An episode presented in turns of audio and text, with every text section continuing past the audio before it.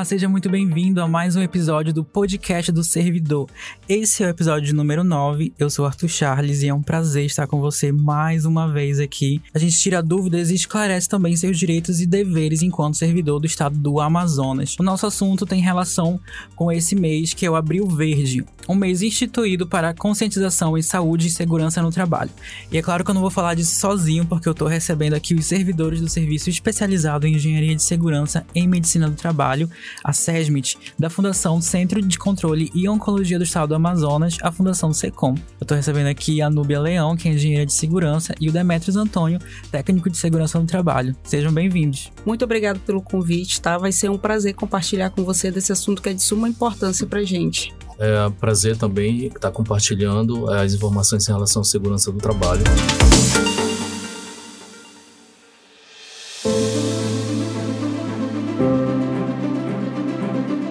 Então, começando com você, eu queria entender como que funciona o SESMIT, que é a, uma secretaria que está vinculada à Fundação do SECOM, né? E como que ela trabalha ali tanto na área da saúde, segurança no trabalho, dentro da Fundação SECOM e e se também ajuda outras secretarias do tipo. Arthur, o SESMIT, ele é um setor.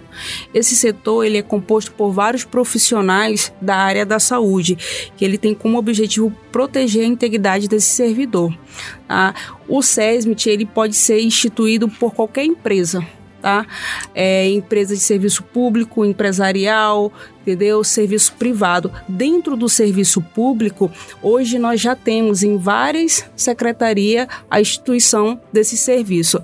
O SESMIT, ele é baseado de acordo com a NR4.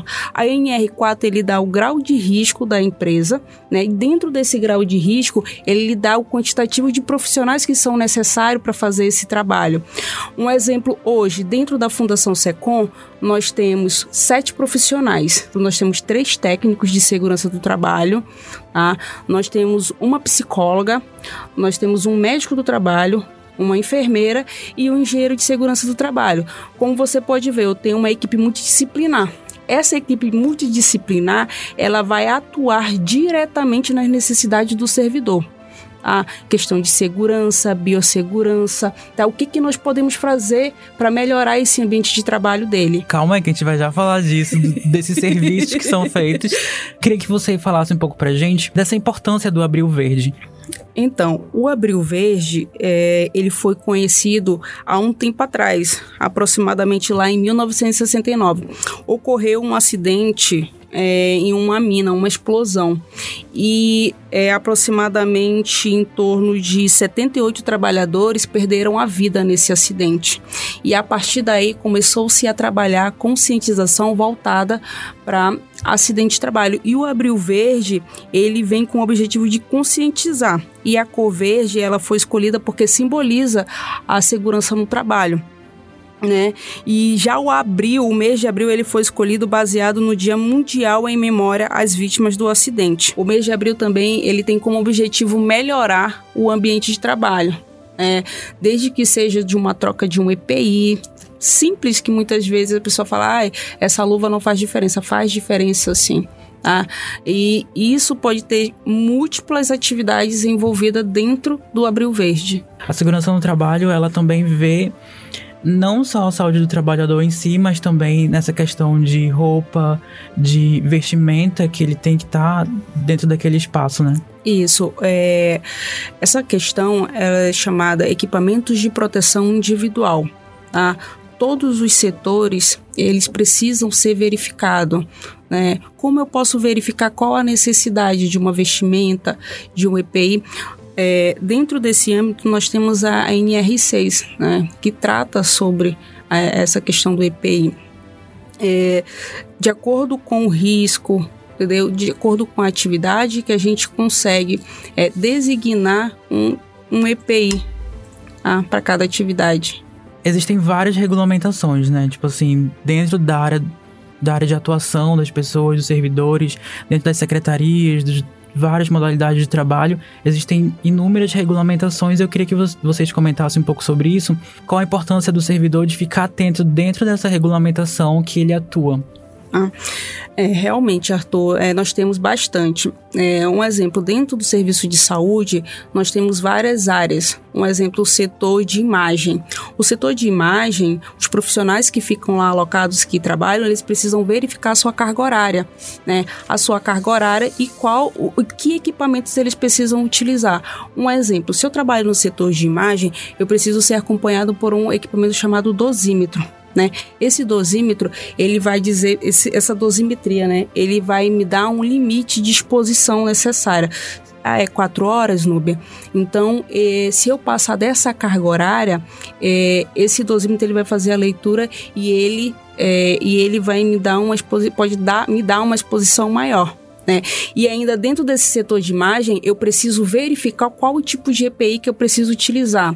Né? Um exemplo, a gente precisa usar um avental, né, específico por conta da exposição à radiação. Ah, preciso usar um protetor é, de tireoide. Então, cada atividade a gente precisa verificar o que, que eu preciso dentro de cada norma. Na, na Constituição Civil, a gente tem como parâmetro a NR18, né? De acordo ou dependendo da, da obra que nós temos a dimensão, é, nós precisamos também fazer o uso do EPI. Eu preciso estar com uma bota de segurança, né? Eu preciso estar com capacete de segurança, eu preciso estar com óculos, né? Com uma luva. Isso para cada atividade que ele vai executar. Tá? Uhum. Então, tudo isso tem que ser observado. Tem que se fazer uma análise preliminar de risco de cada atividade, para aí sim a gente trabalhar em conjunto e verificar as necessidades dentro daquela atividade.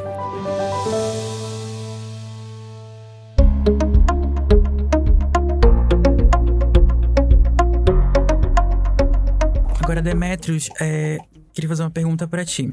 A gente está falando muito de, da área de saúde, de engenharia, que são áreas bem grandes dentro claro, do serviço público, mas também existem outras áreas como a administração, é, a própria área de limpeza, também serviços, serviços gerais. Eu queria entender um pouco é, sobre os riscos dentro dessas áreas. É, quais são os riscos, os maiores riscos? O que, que esses profissionais têm que prestar atenção? Então, Arthur, é, em relação à parte ergonômica, nós temos uma NR, né, que ela trata essa questão, que é a NR17. Então, dentro dessa NR, o que, o que, o que é avaliado para verificar esses riscos se estão dentro do padrão, né?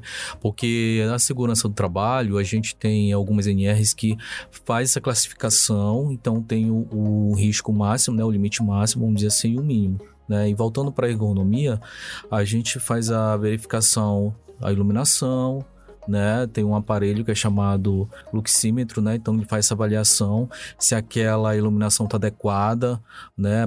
Para a parte administrativa, né? Se está adequado, vamos supor, um outro exemplo, para dentro de uma sala de cirurgia, né? É, para a parte, o pessoal trabalha muito com a parte de digitação, então há uma légua, né? Nessa questão e nessa variação ergonômica, né? Eu estou te dando só alguns exemplos. Também é avaliada a questão é dos móveis, né? A cadeira, se tem um ajuste correto, a altura da mesa, então tudo tem um padrão, né? Então é avaliado de uma forma bem é, sucinta, né? Para após essa verificação a gente fazer uma análise está dentro, né? Se tá daquilo do que a NR ela orienta, certo? Já para a questão dos, dos serviços gerais, aí já vai para a NR32, que a gente faz avaliação biológica, né? Então a gente verifica nessa avaliação biológica quais os tipos de risco, né, de, de microorganismo que aquele servidor ele está exposto. Né? Então, se é uma bactéria, se é um protozoário e assim, etc. A parte química, qual é o produto que ele lida, né? Um exemplo, água sanitária, é, um tipo de, de outro produto que possa é, ocasionar um dano para ele, dentro de uma dermatite ou algo mais grave, certo? Nessa questão aí, a gente abre um parênteses que a gente solicita geralmente, né? O CERMIT, ele tem, é, vamos dizer assim, um, obrigação de conhecer é, o tipo de produto que esse servidor ele está exposto, né? É, é, é, no caso, serviços gerais. Então a gente faz solicitação da FISC, que é uma ficha onde vem todo relatado o produto químico, certo? Também a gente verifica a questão ergonômica dentro desse, dessa atividade, desse servidor que faz é o trabalho de é, é, serviços gerais, que é um trabalho, assim, na minha opinião, que é um dos trabalhos mais importantes que tem dentro de qualquer atividade né? Por exemplo, eu quando eu vou desenvolver meu trabalho, eu faço um trabalho bem diferenciado para eles. Não é questão que outro tipo de, de trabalho não seja importante, mas eu vejo questão mais exposta, né? Tem a questão também do espéfreo cortante dentro do hospital, né? Uhum. Na Fundação Secom, a gente faz nosso trabalho, de vez em quando a gente tem esse problema, então a gente faz DDS, que é, é tipo um bate-papo todos os dias, orientações, então tem uma légua de treinamento que a gente faz.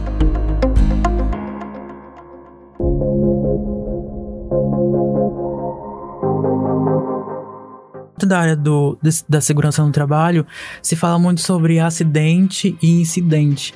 É, eu lembro quando eu fiz um, essa matéria também, assim, na escola ainda, tive um pouco desse assunto. É, falava muito sobre isso, sobre acidente e incidente. Eu queria que vocês falassem um pouco sobre qual a diferença é, e como as pessoas podem evitar tanto o incidente quanto o acidente. É, você está falando do ato inseguro? É. É isso? Isso. Bom, o ato inseguro é quando não tenho certeza do, do, da, do, do, da ação que eu vou realizar, né? O ato é consciente é, é quando eu tenho a noção do que pode acontecer, eu sabendo do perigo, mas mesmo assim eu faço. Então, eu, de certa forma, eu fico exposto sabendo daquela exposição do que eu vou fazer, ocasionar, ocasionar futuramente um acidente. É tipo, ah, eu vou deixar um vidro no chão sabendo que alguém pode pisar naquilo e não limpar, por exemplo. Aí isso eu vou estar. Tá, é, correto. É, eu vou estar tá colaborando com um acidente nesse caso. Sim, correto, corretíssimo exemplo. Isso mesmo, isso mesmo. Ah, sim. Então, os servidores têm que ficar atentos também nisso, né? Sim, sim. É, é porque nessa questão aí, a gente não tem que pensar só na gente, a gente tem que pensar também no próximo, né? Como você colocou aí, esse exemplo aí, no, um, um, um, o correto é você ver ali alguma coisa que vai ocasionar um problema para você, consequentemente para outra pessoa, você eliminar aquele risco. Sim, e agora a gente está falando muito de riscos que são físicos, mas a gente também fala sobre riscos não físicos, né? Riscos mentais. A gente vem de uma pandemia que, enfim, a, mexeu com a cabeça de muita gente.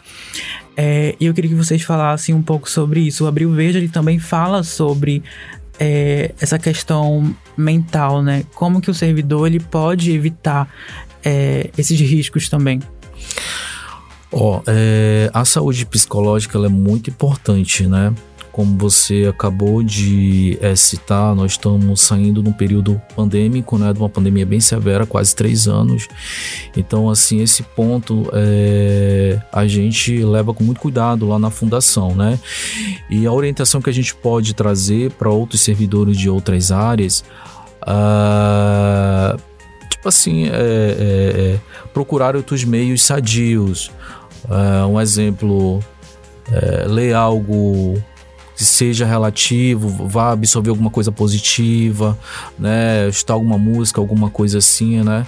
Porque quando se trata de fator psicológico, a gente sabe que afeta em qualquer tipo de trabalho, né? E a gente sabe que o psicológico é o, é o, é o dono do, do restante do, do corpo, né? Então, essa questão ela é super importante. É, nesse mês, agora na campanha lá na Fundação Secom, a gente vai estar tá priorizando né, essa, essa questão aí psicológica, principalmente lá porque os colaboradores da Fundação Secom eles têm um impacto muito grande em relação ao tipo de, de pessoas que chegam lá, né, já que se trata da, de assuntos de tratamento cancerígeno. Então, é, esse, é, esse, foi o ponto que nós é, definimos trabalhar nesse Abril Verde, né?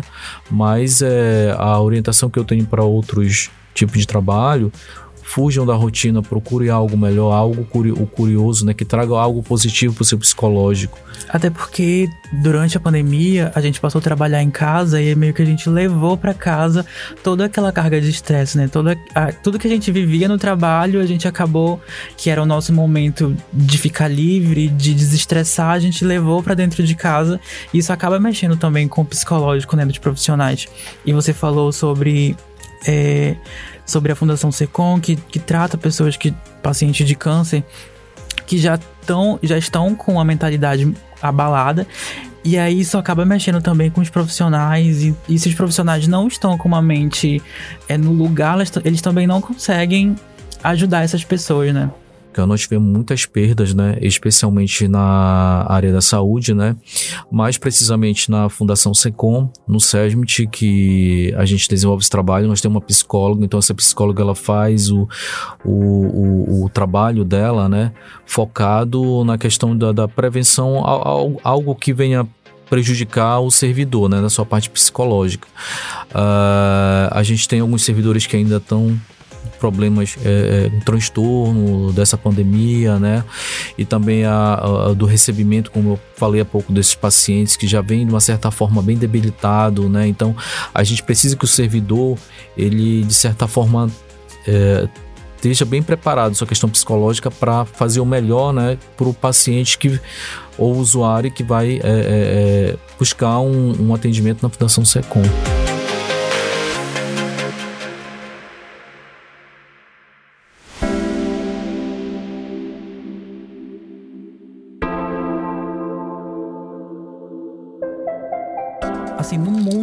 No mundo todo, um trabalhador morre por acidente de trabalho ou doença laboral a cada 15 segundos.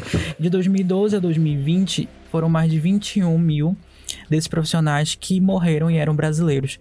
Então é, um, é uma taxa muito grande e eu queria saber, é, tem como diminuir isso? Como que as pessoas podem é, evitar esse tipo de acidente? Então, Arthur, é, a gente precisa investir mais em segurança né? Como é que é investir mais? É, se eu posso estar tá fazendo, se eu posso estar tá constituindo um SESMIT dentro de um órgão, é, eu acho que é, a gente segue o melhor caminho.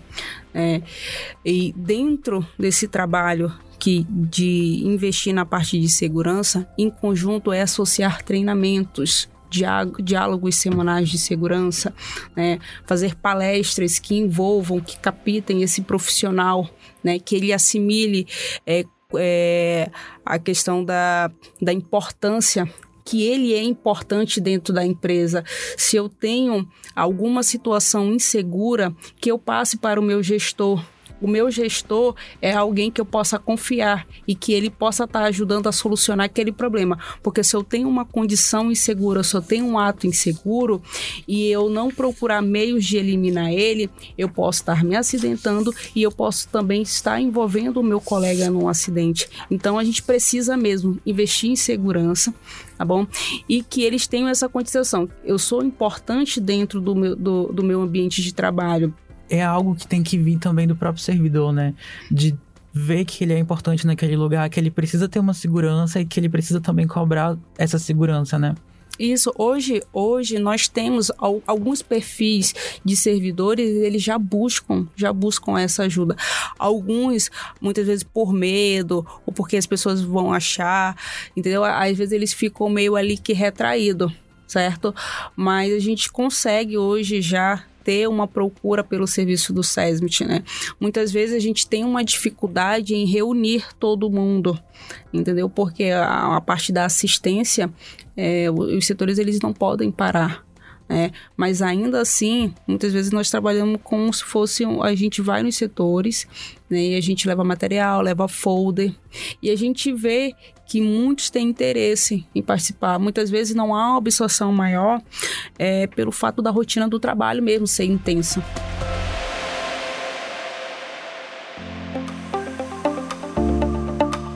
Olha, Nubia, é muito, muito assunto pra gente falar sobre isso, mas nosso tempo chegou ao fim.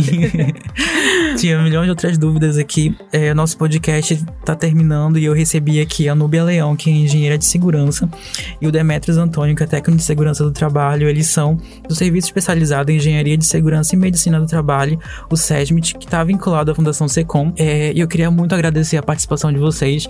Eu acho que foi de muito bom proveito. Eu acho que os servidores ficaram um pouco mais esclarecidos sobre esse assunto. Então eu queria que vocês é, falassem um pouquinho, assim, se despedissem ou uma mensagem final. Olha, gente, é... eu estou muito grata pelo convite. Né, a primeira vez que a gente é, recebe esse tipo de convite para falar um pouco sobre a parte de segurança. É, eu quero dizer que nós estamos de braços abertos para receber todos os servidores. A gente pode, vocês podem estar entrando em contato, né, diretamente com a Fundação Secom. Aí a, a Fundação Secom, é, ela pode estar é, entrando também em contato com o SESMIT, tá? E aí a gente pode estar ajudando a tirar dúvidas, a ter ideias voltadas é, para a parte de segurança do trabalho, tá? A gente fica à disposição. Ok, Núbia, muito obrigado, muito obrigado, Demetrios. Foi um prazer estar com vocês aqui hoje. Muito obrigada, muito obrigada. Tchau, tchau. Esse foi o podcast do servidor número 9. A gente falou sobre o Abril Verde, que é segurança no trabalho. E a gente se encontra na próxima. Até mais.